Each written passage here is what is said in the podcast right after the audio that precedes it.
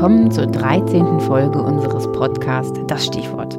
Mein Name ist Dorin Siegfried und heute begrüße ich hier bei uns Nicole Klasen. Nicole Klasen ist Leiterin der Abteilung Benutzungsdienst in der ZBW und äh, ständig unterwegs auf Reisen. Aber darüber wird sie sicherlich gleich selbst erzählen. Herzlich willkommen, Nicole. Hallo. Nicole, du beschäftigst dich in deiner Arbeit äh, primär mit dem Thema digitale Bibliothek und zwar vor allem damit, wie Nutzerinnen und Nutzer eine digitale Bibliothek erleben. Wie muss ich mir deinen Job vorstellen? Also es geht daher vom Ziel her eigentlich die ZBW und äh, möglichst natürlich auch alle Bibliotheken in Deutschland so zu gestalten, dass die Nutzerinnen und Nutzer sich dort sehr wohlfühlen und alle ihre Ansprüche und Erwartungen an zukünftige Bibliotheken und an die Art zu arbeiten auch erfüllt werden. Das heißt, dass sie sich äh, wohlfühlen, dass sie schnell und einfach äh, die Informationen bekommen, die sie wünschen oder von denen sie noch gar nicht wussten, dass sie sie auch haben wollen mhm. und brauchen.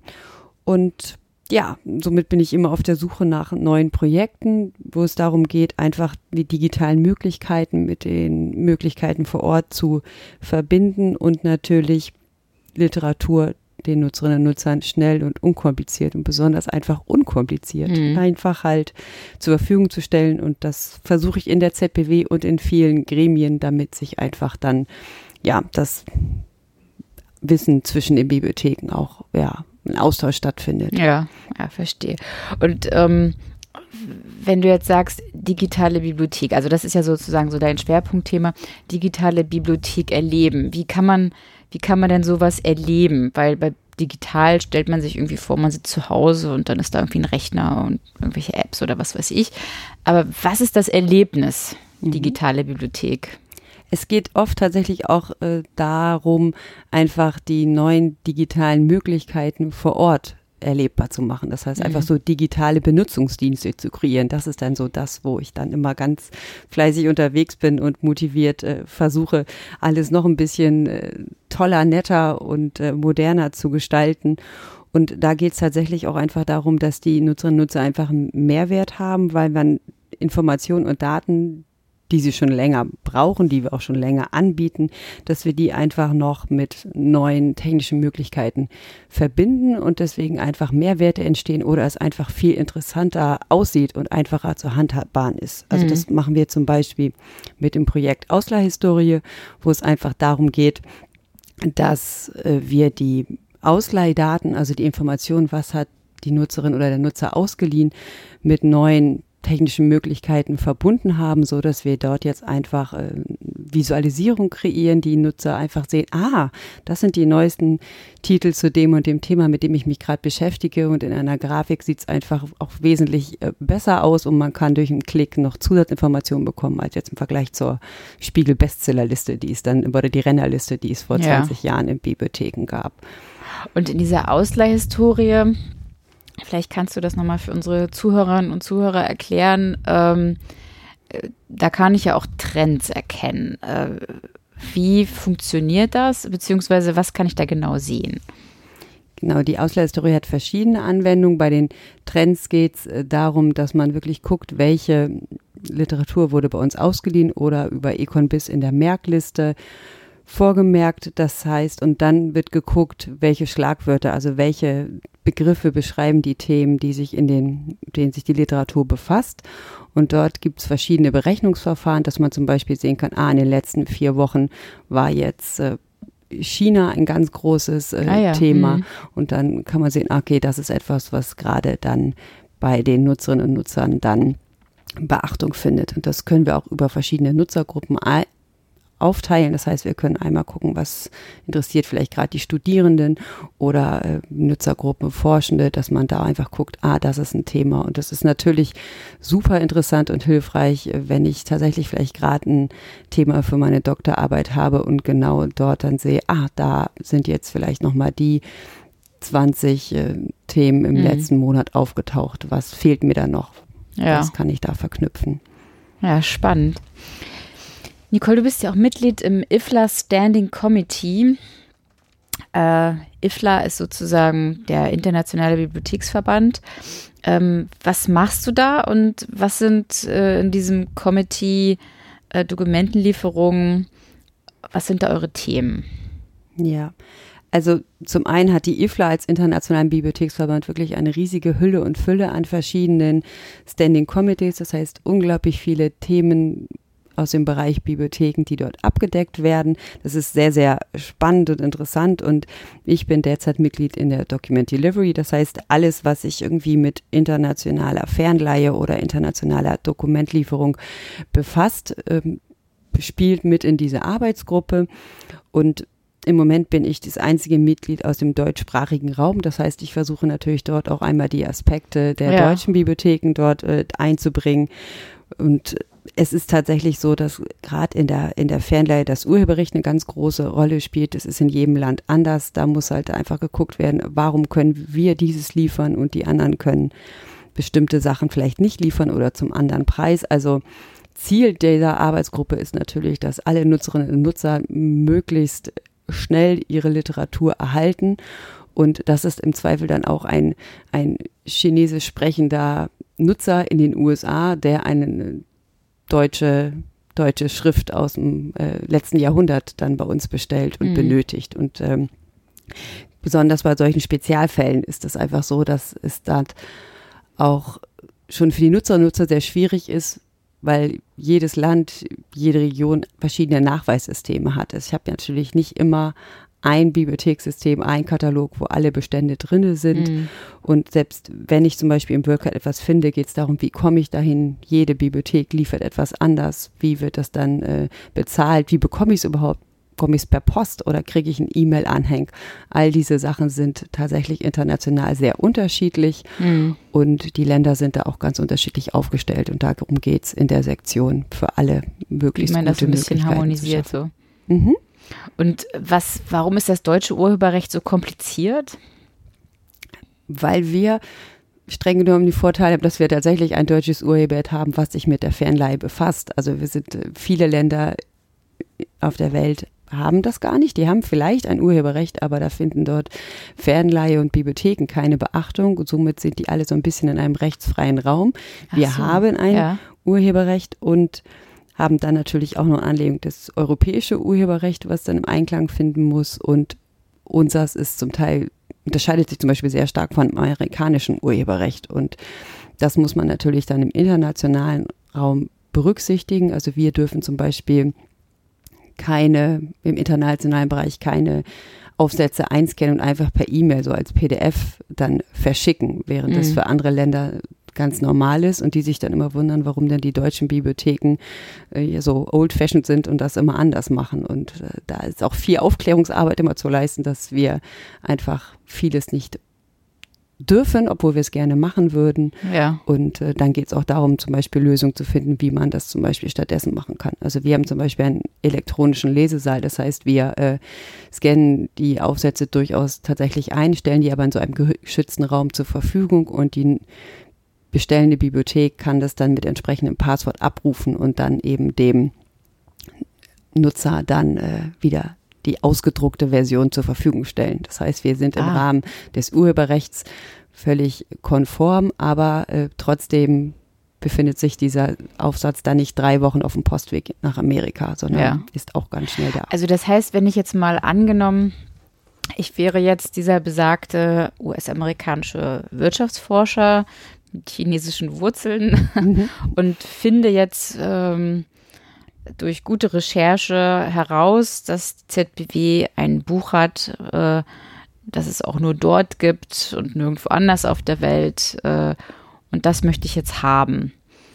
Dann, wie, wie läuft das dann ab? Die Leute schreiben die denn direkt hierher oder wie läuft das so konkret ab? Vielleicht kannst du das nochmal erläutern. Ja, also es gibt verschiedene Bestellsysteme, Bestellmöglichkeiten und äh, zum einen gibt es zum Beispiel WorldShare, was über den WorldCat läuft, wo wir dann einfach dieses internationale Verzeichnungssystem auch haben, wo man dann den Titel findet und die Bibliothek das dann mit einem Klick bei uns bestellt und die Bestellung dann bei uns eingeht und wir das dann entsprechend einscannen. Also das heißt, wenn ich jetzt dieser äh, US-amerikanische Forscher wäre, würde ich zu einer Bibliothek meines Vertrauens gehen und sagen, die ZBW da drüben in Deutschland, die haben das und dann organisiert das die Bibliothek. Ja.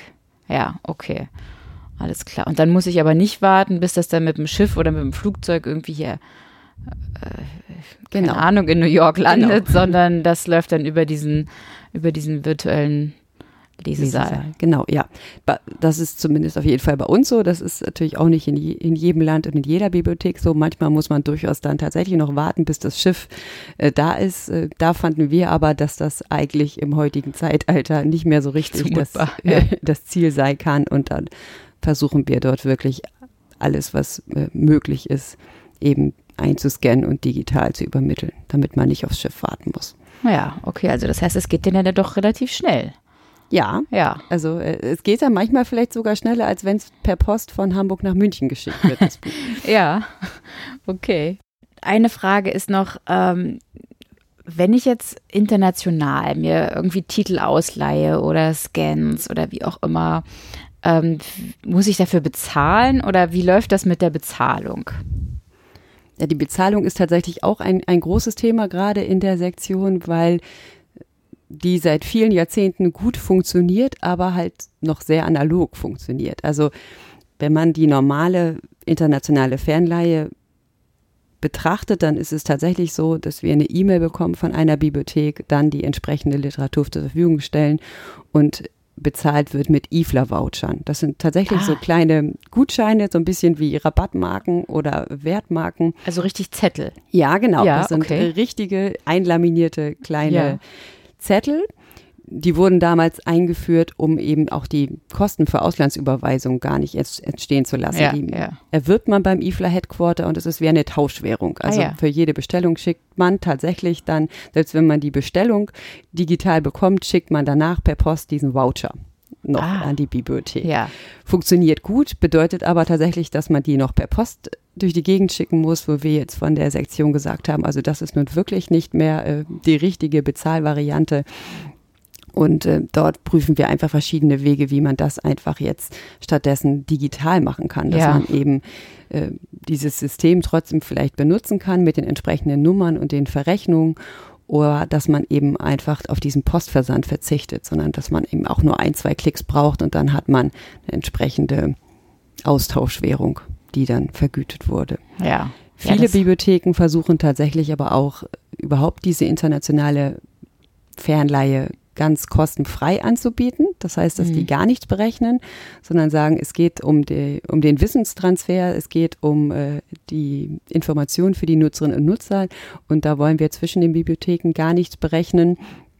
Kommt aber tatsächlich auch darauf an, aus welchem Land die Bibliothek kommt, also wie viel Tantieme sie entsprechend bezahlen muss für jede Fernleihe oder Mhm. nicht. Das ist auch überall unterschiedlich geregelt und deswegen ist das für manche Länder einfacher zu handeln als ja, für andere. Also in Ja. Amerika bezahlt zum Beispiel die Tantieme immer die Bibliothek, die das ausleiht, also die das für den Nutzer bestellt hat. Ja. Und bei uns ist es genau andersrum, dass die Bibliothek, die das verschickt, dann die Tantieme bezahlt. Und somit, ähm, wenn wir dafür gar nichts berechnen würden, würden wir nur die Tantieme bezahlen und würden Mhm. es dann auch noch an die entsprechende Bibliothek geben. Ja, okay. Wahnsinnig kompliziert. Ähm, ein weiteres Thema äh, in, im internationalen Bibliothekswesen, äh, auch in Deutschland, ist äh, das Thema Open Educational Resources. Ähm, erklärt doch mal, was das ist. Open Educational Resources sind so schön übersetzt, klingt aber auch ein bisschen schwergängig, offene Lehr- und Lernmaterialien. Das heißt, es geht wirklich darum, äh, Wissen zu vermitteln und das einfach kostenfrei und tatsächlich auch online verfügbar, so dass man überhaupt gar nicht in eine bestimmte Bildungseinrichtung gehen muss oder in eine Bibliothek, sondern einfach alle, man braucht eigentlich nur einen PC und einen Internetanschluss und dann hat man entsprechende Materialien. Man kann die natürlich auch ausdrucken, aber der, der Sinn ist eigentlich, dass man tatsächlich von überall darauf Zugriff hat. Und diese OERs sind halt auch so lizenziert, dass man sie auch verändern kann. Also wenn ich jetzt ein OER erstelle, dann kann das eine andere Bibliothek sich aufrufen und denken, ach, das finde ich ja ganz interessant.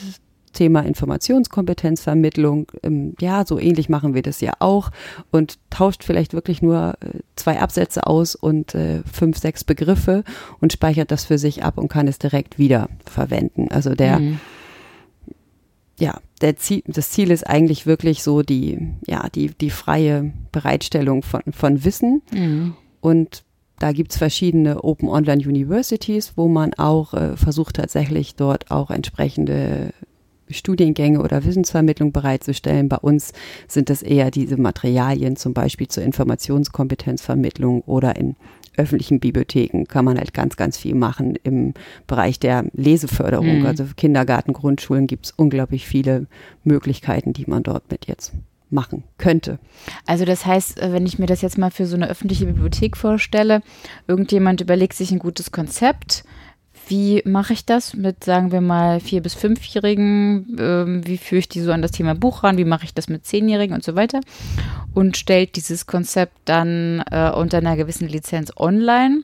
Und eine andere Bibliothek sagt dann, ah, ich habe noch eine Idee, wie ich das noch verbessern kann und ergänzt das dann entsprechend und kann das dann für sich nachnutzen. Ganz genau. Ja. Und gibt es das auch für Lehrbücher? Es gibt das tatsächlich auch für Lehrbücher, da ist es aber durchaus noch äh, verhalten. Da ist es eine große Diskussion, gerade weil man dann natürlich sagt, naja, aber eigentlich, wenn die Lehrbücher von einem Professor an einer äh, öffentlichen Universität geschrieben werden, dann hat die öffentliche Hand ja durchaus auch schon dafür äh, bezahlt, einfach mhm. dadurch, dass er dort als Professor angestellt ist und sein Lehrbuch müsste dann vielleicht auch im Rahmen äh, von OER oder Open Access mhm. tatsächlich gleich kostenfrei zur Verfügung gestellt werden. Andere sagen, die machen es aber eher in ihrer Freizeit und so weiter. Also da ist viel im Umbruch, aber mhm. tatsächlich ist es gerade in Deutschland, in, was das Thema angeht, noch sehr verhalten. Ja, und wer sind da so die Vorreiter? Also wer macht viel OER? Das sind tatsächlich verschiedene Einzelpersonen, verschiedene motivierte ja. Einzelpersonen. Es ist natürlich viel in dem Schul- und Bildungsbereich, wo dann äh, zum Beispiel in Lübeck viel gemacht wird oder in Hamburg.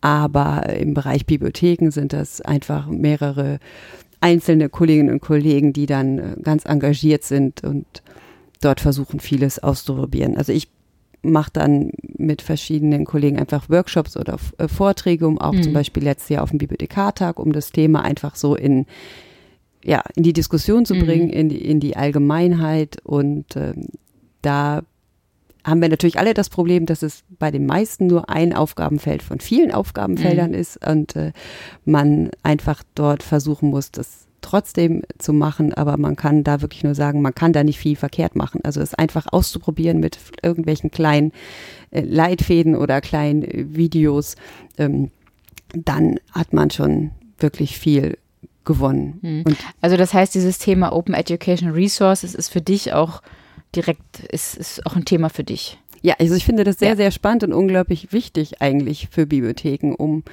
weil ich denke, Bibliotheken müssen da schon auch immer ein Ansprechpartner sein für ihre mhm. Nutzerinnen und Nutzer. Und man sieht das auch in, in ÖBs, die haben ja viele Makerspaces jetzt oder diese Do-it-yourself-Bereiche und mhm. da kann man eine Nähmaschine ausleihen oder man hat einen 3D-Drucker oder alles Mögliche, wo man natürlich im ersten Moment sagen kann, was hat das mit Bibliotheken zu tun? Aber man kann auch einfach sagen, es hat was damit zu tun, dass Bibliotheken ein Ort sind, wo man Wissen vermitteln kann und erlernen mhm. kann. Und welches Wissen jetzt gerade äh, für den Grundschüler wichtig ist oder für den Studierenden, mhm. das ist ja tatsächlich sehr vom Fall abhängig. Mhm. Es gibt ja da diesen Film, der jetzt auch in die Kino gekommen ist, über die äh, New York Public Library, wo auch eine zentrale Aussage ist, ähm, Bibliotheken sind nicht für Bücher, sondern für Menschen. Ja. Also das würdest du auch unterstützen. Das, also ich, ja, ich finde, das ist tatsächlich auch der große Wechsel, der jetzt auch einfach sichtbar gemacht wird und äh, sowas wie, dass einfach ÖBs in die Stadt gehören und nicht äh, an den Rand und dass sie vielleicht auch geöffnet haben, wenn gar keiner da ist, dass man einfach mit seinem Ausweis rein kann, wie das in Skandinavien mhm. seit vielen, vielen Jahren durchaus gängige Praxis ist. Da sind die Bi deutschen Bibliotheken auch noch sehr verhalten, aber mhm.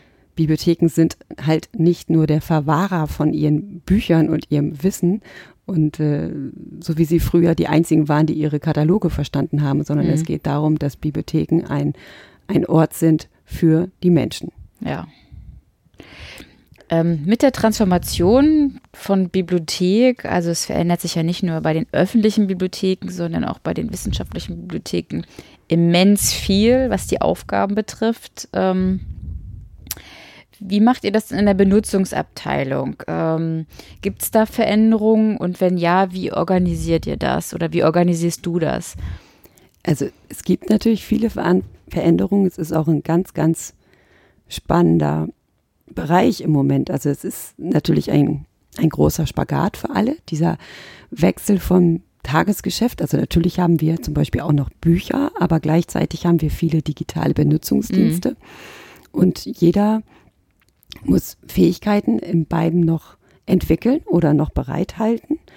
Und das heißt, es ist ein, ja, ein, ein großer Spagat mit ganz, ganz spannenden Aufgaben und ganz, ganz vielen Möglichkeiten. Und bei uns ist es so, dass wir viele Fortbildungen machen, auch viele interne Fortbildungen. Mhm. Und der wichtigste Punkt ist dort tatsächlich einfach schon mal der Austausch. Also ja. wir haben eine Fortbildungsreihe, wo es dann auch darum geht, auch über Themen zu sprechen, die gar nicht direkt was mit uns zu tun haben. Das war vor zwei Jahren zum Beispiel dann, ähm, was kann überhaupt alles Alexa und warum hat Amazon so schöne ähm, Dash-Buttons, wo einfach an der Waschmaschine einfach nur ein Knopf ist und man drückt drauf und dann ja. liefert Amazon neues Waschpulver und alle US-Amerikaner finden das total super. Und ähm, was kann man damit machen? Und dass wir einfach über Themen diskutieren, über alles, was zum Beispiel auch mit Smart Home und den Möglichkeiten zu tun hat und wirklich guckt, ja, was ist davon für uns interessant? Was wollen wir machen? Wie wollen wir unseren Nutzerinnen und Nutzern das Leben noch äh, weiter verbessern und einfacher gestalten? Das, daraus entstehen dann auch viele Projekte, die sind zum Teil ganz, ganz klein, einfach wie wir haben jetzt drei neue QR-Codes äh, gestaltet und äh, dann kann man direkt die Kontaktdaten der Service-Tick erreichen. Das war zum Beispiel eine Sache, die man ja ganz schnell umsetzen kann. Mhm. über die man aber nicht kommt, wenn man einfach nur seine Listen abarbeitet, ja, sondern dafür ja. muss man einfach miteinander sprechen und wir haben auch viele Kolleginnen und Kollegen, die einfach zur externen Fortbildung gehen, sich mit völlig anderen Themen befassen und die dann halt tatsächlich auch darüber berichten. Also das sind einzelne Veranstaltungen, eben nicht im normalen Protokoll der Gruppensitzung, sondern wo mhm. es wirklich geht, das habe ich gesehen und dann wird auch wieder darüber gesprochen und jemand sagt, darüber möchte ich gerne mehr wissen. Und die Projekte, über die ich vorhin gesprochen habe, da ist tatsächlich so, dass dann jeder einfach das mal machen darf. Also es ist ja. nicht so, dass wir einfach zwei, drei Kolleginnen haben, die einen Großteil ihrer Zeit bei den Projekten mit Projekten sich befassen, sondern es geht einfach darum, dass ja die ganze Benutzung sich verändert und die ganze Benutzung somit auch sich transformiert und dass einfach jeder dann mal verschiedene Projekte macht und ausprobiert und dort einfach mal so diesen Blick über den Tellerrand ja. erlangen darf oder muss. Es ist natürlich auch eine Überwindung, gerade am Anfang, mal was völlig Fremdes zu machen. Ja gut, aber ich meine, das hat man ja äh, ganz häufig, gerade so in diesem, äh, in den Bereichen, wo viel Transformation auch stattfindet, dass, ähm, dass man auch Mut haben muss, äh, Fehler zu machen und mal Sachen auszuprobieren im Wissen, könnte auch voll in die Hose gehen. Ja. Ja, genau. Ähm, das ist ja spannend. Und ähm, du hast ja auch viele Auszubildende, sogenannte FAMIs, also offiziell heißt das Fachangestellte für Medien- und Informationsdienste. Und ähm, du hast mal gesagt, als FAMI muss ich nicht Bücher lieben, sondern Technik. Würdest du sagen, deiner Meinung nach findet Technik nicht genug Raum in der Ausbildung? Ja, ich denke schon, dass eben auch diese Transformation sich in der FAMI-Ausbildung genauso wie in den Studiengängen, die sich mhm. mit Bibliotheken befassen, natürlich einen Platz finden muss, was ein schwieriges Feld ist, aber unglaublich wichtig, weil einfach diese Tätigkeitsfelder immer komplexer werden, dadurch auch wie ich finde, wesentlich spannender. Also ja. man macht einfach nicht mehr 30 Jahre dasselbe, sondern es kommt immer was Neues dazu, was man einfach auch probieren kann. Aber Somit braucht man natürlich auch Neugierde und Interesse an neuen Dingen. Und gerade die technischen Aspekte sind sehr, sehr wichtig. Also während man wirklich früher dieses Spezialwissen hat, ich erkläre Ihnen mal Ihren Katalog und da mhm. sind diese drei Titel und das war schon so eine bibliothekarische Kernkompetenz, geht es natürlich jetzt auch wirklich darum, viele technischen Anfragen, also man denkt natürlich auch immer, die Studierenden wissen ganz genau, die haben alle ihre Smartphones, die kennen sich super damit aus. Die kennen sich aber meistens nur mit ihren Apps super aus und mit Instagram etc. Mhm. Aber sowas wie den USB-Stick richtig an den Scanner irgendwie zu anzuschließen, damit ich tatsächlich irgendwas auch abspeichern kann, ist manchmal durchaus schwierig. Oder jeder hat ein anderes Notebook, jeder hat ein anderes Tablet. Und mit dem kommen die zu uns an den Tresen und haben eine Frage. Und dann muss ich auch mich auf dem Tablet zurechtfinden. Das heißt, ich muss da schon ein bisschen technikaffin sein und braucht tatsächlich auch natürlich Interesse an, an Software oder, oder Webdiensten. Also früher hat meine Kollegin gesagt, die, die Farmis, die müssen gut in Deutsch sein, die müssen tatsächlich sorgfältig einfach zum Beispiel dann für die Katalogisierung gute Deutschkenntnisse haben, sorgfältig lesen und schreiben können. Und ich würde tatsächlich sagen, Mathe und Interesse an Zusammenhängen ist da tatsächlich eher mittlerweile das, was sie wirklich eher benötigen, weil man im Zweifel tatsächlich keine Führung mehr macht, sondern stattdessen ein Webinar oder ein Chat. Also müsste sozusagen, wenn ich dich richtig verstehe, diese Ausbildung und auch das Studium ähm, komplett umgestrickt werden. Also komplett glaube ich gar nicht mal. Es gibt ja viele Wahlpflichtmodule in dem Bereich schon. Ich glaube, es muss einfach nur diese Signalwirkung so ein bisschen sein. Es, es reicht halt nicht, wenn ich ein, ein Semester tatsächlich mal Suchmaschinen und Suchmaschinenoptimierung habe und mhm. das rechtliche Studium mich wieder mit ganz anderen Dingen befasse, sondern mhm. es muss einfach durchgängig übers Studium sein oder auch über die, die Ausbildung ähm, ja, es muss tatsächlich auch allen, die sich damit befasst sein, klar sein, im Normalfall müssen sie mit Menschen umgehen wollen. Sie müssen, mhm. ja, sie müssen kommunizieren wollen, sie müssen auch äh, Hilfestellung und Services leisten und es tatsächlich eher sowas eher Metadaten statt Katalogisierung. Also mhm. Also ich muss vielleicht nicht mehr das Katalogisat selber schreiben, aber ich sollte mich dafür interessieren, in welchen Formaten sind die Daten nachher vorhanden? Wie müssen sie wo ausgetauscht werden, damit mhm. entsprechende Inhalte daraus generiert werden können? Oder ja, sowas wie Suchmaschinenoptimierung. Das ist, natürlich gibt's Google und natürlich benutzt jeder Google, aber wie können wir denn das Ganze für uns nutzen? Mhm. All diese Zusammenhänge die müssen stärker berücksichtigt werden. Aber das hieße dann ja, wenn du sagst, das ist momentan Wahlpflicht, heißt es ja dann für mich, ich kann es auch abwählen. Würdest du sagen, das muss sozusagen in den Pflichtteil der Ausbildung oder stärker an den Pflichtteil? Ich ich denke schon. Es gibt jetzt auch äh, Diskussionen, ob man zum Beispiel wieder zwischen öffentlichen Bibliotheken und wissenschaftlichen Bibliotheken unterteilt im Studium. Mhm. Das gab es tatsächlich auch schon mal. Das würde ich jetzt nicht so befürworten, weil die Anforderungen in den Bibliotheken sind schon sehr ähnlich, mhm. so dass es gar nicht um den Bibliothekstyp geht, sondern tatsächlich eher um die Fertigkeiten. Und mhm. natürlich gibt es auch noch äh, Spezialkatalogisierer für bestimmte Fälle, aber das ist einfach nicht der Großteil. Und von daher geht es eher darum, bestimmte Inhalte noch mehr in den Fokus zu suchen, damit auch die, die Kolleginnen und Kollegen, die überlegen, ob sie tatsächlich Bibliotheks- und Informationsmanagement studieren wollen, einfach auch eine bessere Vorstellung davon haben, was das dann wird. Also mhm. natürlich darf man gerne lesen, das ist ja nicht hinderlich, aber das ist jetzt nicht. Das ist Privatkram eigentlich. Genau, das ja. ist nicht das, was ich unbedingt brauche, um äh, Bibliotheksinformationsmanagement zu studieren. Ja. Ähm, und du hast jetzt gesagt, Technik ist wichtig und die Leute müssen irgendwie auch gern mit Menschen umgehen können. Äh, fehlt, würdest du sagen, das könnte auch noch mehr in die Ausbildung, so Rhetorik, Grund, äh, Grundausbildung oder ähm, wie, wie spreche ich ähm, mit Menschen? Kann man das, kann man das lernen? Oder ist das äh, persönlichkeitsabhängig? Ich glaube, man kann es schon ein bisschen lernen, aber mhm. vielleicht nicht in einem Modul, sondern tatsächlich eher draußen in der Praxis. Also in der echten Welt. In ja. der echten Welt, genau.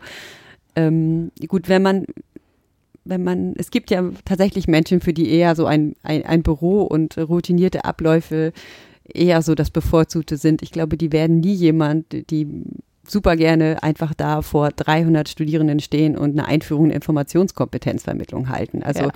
natürlich kann man viel lernen, aber die Persönlichkeit ist natürlich auch äh, vorhanden und die können wir auch nicht völlig umdrehen. Da hat ja auch jeder seine Stärken, mhm. die für bestimmte Aufgaben hilfreich sind. Aber also ich habe eigentlich die Erfahrung gemacht, dass tatsächlich die Praxis dann allen mehr weiterhilft. Und da ist es dann auch egal, ob man während des Studiums tatsächlich äh, in, in irgendeinem Café äh, sich ein bisschen was dazu verdient oder dann tatsächlich auch in der Bibliothek arbeitet. Also mhm. die Praxismodule oder die Praxiseinheiten in dem Studiengang sind natürlich auch stark zurückgegangen die letzten mhm. Jahre, spätestens auch durch den, durch den Bachelor, so dass man meistens erst in diesem kurzen Praxissemester überhaupt feststellt, was man da eigentlich studiert und was man dann da macht. Während mhm. ähm, ich zum Beispiel früher schon im ersten Semester einmal die Woche so, ein, so eine Einheit hatte, wo es tatsächlich dann in die echte Welt ging und in die echten Bibliotheken ging, was auch super hilfreich war, um überhaupt das zu verknüpfen, was man da so theoretisch gelernt hat, konnte man, ach, dafür mache ich das. Und es hat tatsächlich irgendeinen Sinn, dieses, jenes, welches. Also Mhm. Ja. Aber wenn du jetzt sozusagen, wenn die Farmis, die hier in der ZBW sind, die sind ja in der echten Welt, also ja. mit echten Nutzerinnen und Nutzern und so weiter. Ähm, lässt du die so ein bisschen manchmal an ihre Grenzen gehen, dass sie merken, ah, ich habe nicht gedacht, dass ich es kann, aber ich merke gerade, ich kann es vielleicht doch, ähm, dass die so ein bisschen sich entwickeln können? Oder wie wie förderst du gerade diese technischen und äh, kommunikativen Kompetenzen? Ja, also wir versuchen die tatsächlich auch in unsere Projekte dann mit einzubinden. Wir haben jetzt im Bereich Usability Experience immer verschiedene Projekte. Das heißt, wo es eben darum geht, eben mal durch andere Methoden mit den Nutzerinnen und Nutzern ins Gespräch zu kommen und eben nicht durch einen normalen Fragebogen. Mhm. Und ähm, da haben wir sowas gemacht wie What's in your bag, dass wir sie ansprechen, geguckt haben, was haben sie in ihren Taschen, um einfach zu sehen, wenn jeder jetzt 35 Stifte mitbringt, vielleicht ist das genau das oder Ladekabel, Verlängerungskabel ja. etc. Das, was fehlt, fehlt halt in der Bibliothek. Oder wir haben jetzt ähm, sie zeichnen lassen, so eine Cognitive Maps. Und äh, da machen die Auszubildenden auch immer mit und ja. äh, sprechen dann natürlich auch die Nutzerinnen und Nutzer an, was durchaus dann erstmal eine Überwindung ist für die, aber sie machen es ja nicht alleine, sondern sie sind in, in diesem Projektteam und ja, merken dann auch einfach, so was man einfach nicht, ja. durch den Austausch ja. Äh, mit den Nutzerinnen und Nutzern ähm, rausfinden kann. Ja. Und das macht ja dann auch Spaß, oder? Ja. Ja. Ja, wenn man dann noch was dazulernt. Ähm, Famis. Ähm, also, wenn ich mir mal so angucke, was du machst oder was du alles so erzählst, äh, international unterwegs sein in dem IFLA Committee. Also, man kann ja schon sagen, ähm, es läuft bei dir buchstäblich rund sozusagen. Ähm, ich versuche jetzt gerade eine Brücke zu schlagen zum Thema Sport, äh, weil du machst Rhönradtouren. Also da läuft es ja wirklich auch rund. Äh, ein ja, ein außergewöhnlicher Sport. Ich kenne sonst niemanden, der Röhnrad turnt. Ähm, welche Disziplin ist denn hier deine? Also gibt es ja unterschiedliche Disziplinen. Was machst du da? ich mache das äh, gerade schon. Also das Röhnrad kann man sich halt vorstellen, so ein bisschen wie, wie ein Hamsterrad. Also dass man tatsächlich zwei, zwei Reifen, die mit Querstäben aneinander mhm. verbunden sind und man kann dann auf den, auf den Rad entlangrollen oder so ein bisschen tellern, wie so ein Geldstück, ja. fallen lässt. Und das wäre die Spirale und dieses gerade entlangrollen ist halt quasi das gerade Turnen. Das, mach das machst ich. du, gerades ja. Turnen. Alles klar. Und wie, wie groß ist dein Röhnrad? Also mein Röhnrad ist 2,20 Meter im Durchmesser. Also ja. man selber steht halt drin, plus entsprechende Höhe für, für Armbewegung ja. und das klingt dann gar nicht mehr so schlimm, wenn man aber tatsächlich auf den 2,20 Meter oben drauf sitzt, dann ist es schon eine bestimmte Höhe, ja. die man dann, ja. Das war dann auch mit 17 einfacher, da runter zu gucken als jetzt. Wie, wie bist du denn dazu gekommen zum Rhönradtouren? Ja, also ich habe tatsächlich immer geturnt und nachher so mit 16 war das, ach ja, das ja, kenne ich eigentlich alles schon und oh, können wir nicht mal irgendwie was Neues und wir waren eine relativ große Truppe in dem Alter und dann wurde bei uns im Sportverein überlegt, ah, es gibt da dieses Röhnradtouren und das sieht doch ganz interessant aus. Und dann haben wir ein Schnuppertraining gemacht und waren Feuer und Flamme und dann hatten wir tatsächlich auch das große Glück, dass der Sportverein, in dem ich dann damals tätig war, auch entsprechende Röhnräder angeschafft hat. Sorgte dafür, dass man auch gleich Trainer brauchte. Also habe Ja. ich eigentlich auch gleichzeitig dann den Trainer äh, gemacht und habe mich dann so in das Themafeld reingefuchst. Ja. Ja, sehr spannend. Und gibt es da auch Qualifikationsstufen beim Rhönradtouren? Also gibt es da sowas wie den, den schwarzen Gürtel oder den Ja. blauen oder sowas? Den schwarzen Gürtel gibt es nicht, aber es gibt durchaus auch verschiedene Leistungsbereiche. Also äh, es gibt dann auch noch den, den Bundesklassebereich, der tatsächlich dann auch norddeutsche und deutsche Meisterschaften tourt und sich dann auch für die Weltmeisterschaften qualifiziert. Also Ja. Rödrad-Touren ist leider noch nicht olympisch, weil es einfach in zu wenig Ländern, auf zu wenig Kontinenten geturnt Ja. ist. Deutschland ist aber tatsächlich die Rödrad Hochburg und besonders echt? aber eher Ja. in Süddeutschland, deswegen Ja. kennt das hier oben dann nicht immer jeder.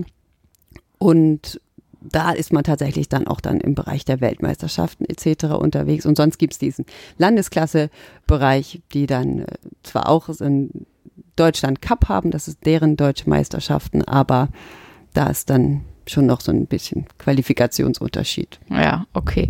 Und das läuft mit Musik, oder?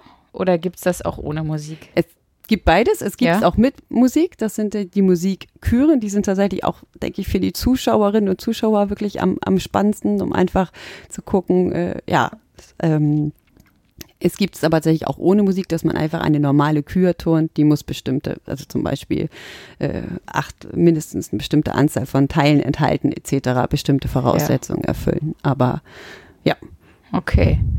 Ja, vielen Dank. Ähm, und ich bedanke mich herzlich bei Nicole Klasen und sage allen Zuhörerinnen und Zuhörern auf Wiederhören bei unserer Podcast-Reihe Das Stichwort.